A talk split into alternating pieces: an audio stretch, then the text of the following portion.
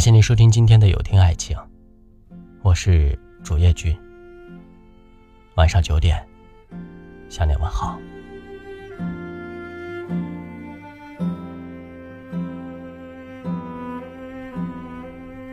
你和你的另一半是怎么睡觉的？是每天晚上等他一起睡，还是不管玩手机的老公，自己先睡了？是和老公谈个情、说个爱，或者聊一聊白天的趣事，然后相拥着睡去，还是两个人相对无言，毫无交流，各睡各的？美剧《欲望都市》中有句话是这样说的：“我们在床上表现如何，就表示我们生活过得如何。夫妻关系好不好，就看你们是怎么睡的。”睡觉不仅决定了夫妻生活的和谐程度，也是检验婚姻是否幸福美满的重要标准。有人说，看恋人之间睡觉的样子，就能看得出感情的好坏。冬天你的手脚冰凉，他主动靠到你的身边帮你暖热，听你说今天开心的不开心的，和你聊些有的没的。入睡之后，他会下意识的把你拉近，贴着自己，好像他身上装了弹簧，你稍微远一点他就有反应。也许他不经常对你说爱了，但你总能从睡前的小细节里找到他的真情。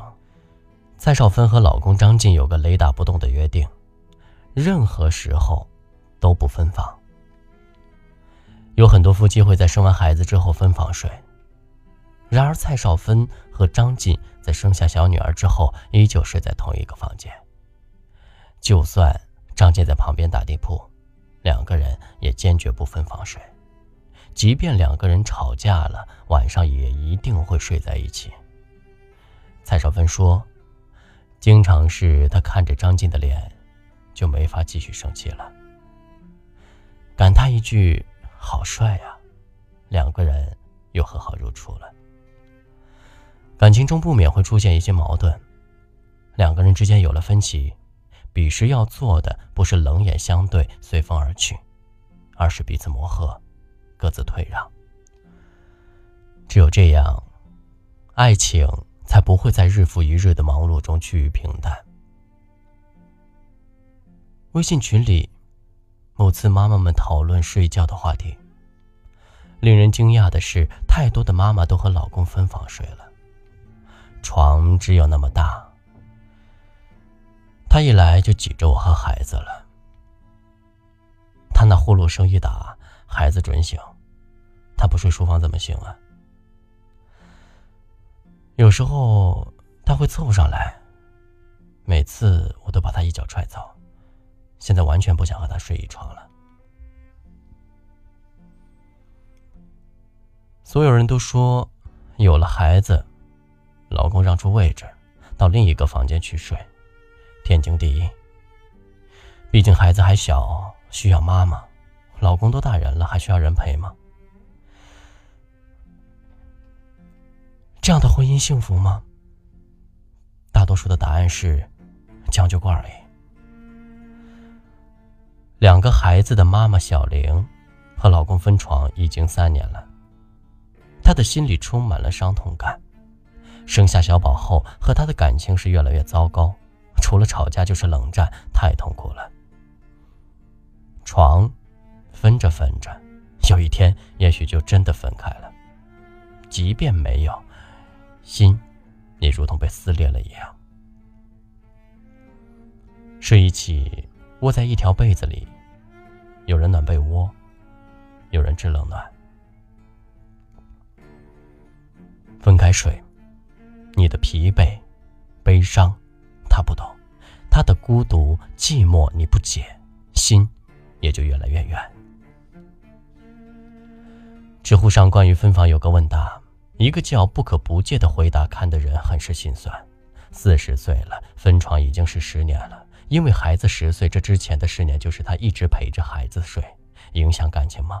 影响，当某种行为形成习惯之后，想改也就难改了。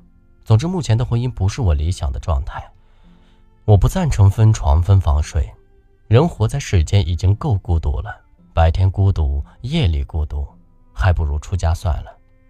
为了孩子，坚持吧。何时睡觉能够检验一个人的心理谁最重要？为了孩子跟丈夫分床睡的妻子，孩子是最重要的。为了怕影响自己休息分床睡的丈夫，自己更重要。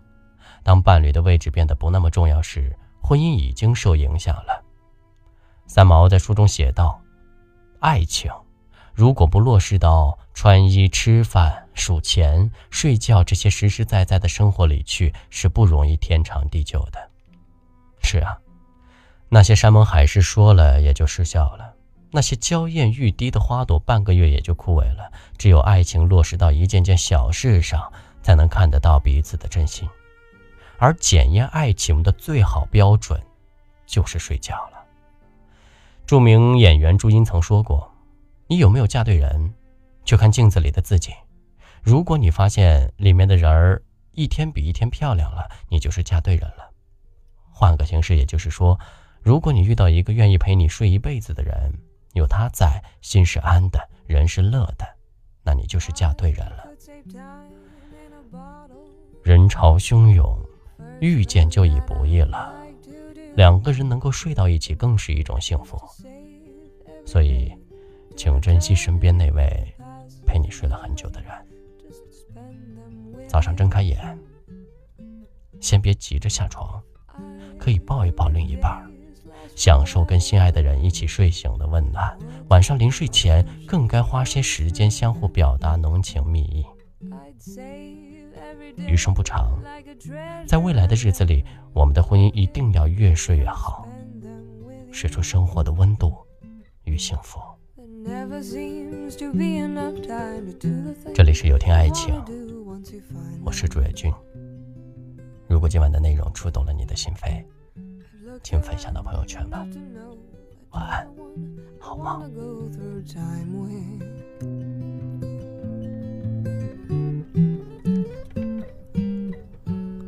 If I had a box just for wishes never come true, the box would be empty except for the memory of how they were answered by you. But there never seems to be enough time to do the things you want to do once you find them. I've looked around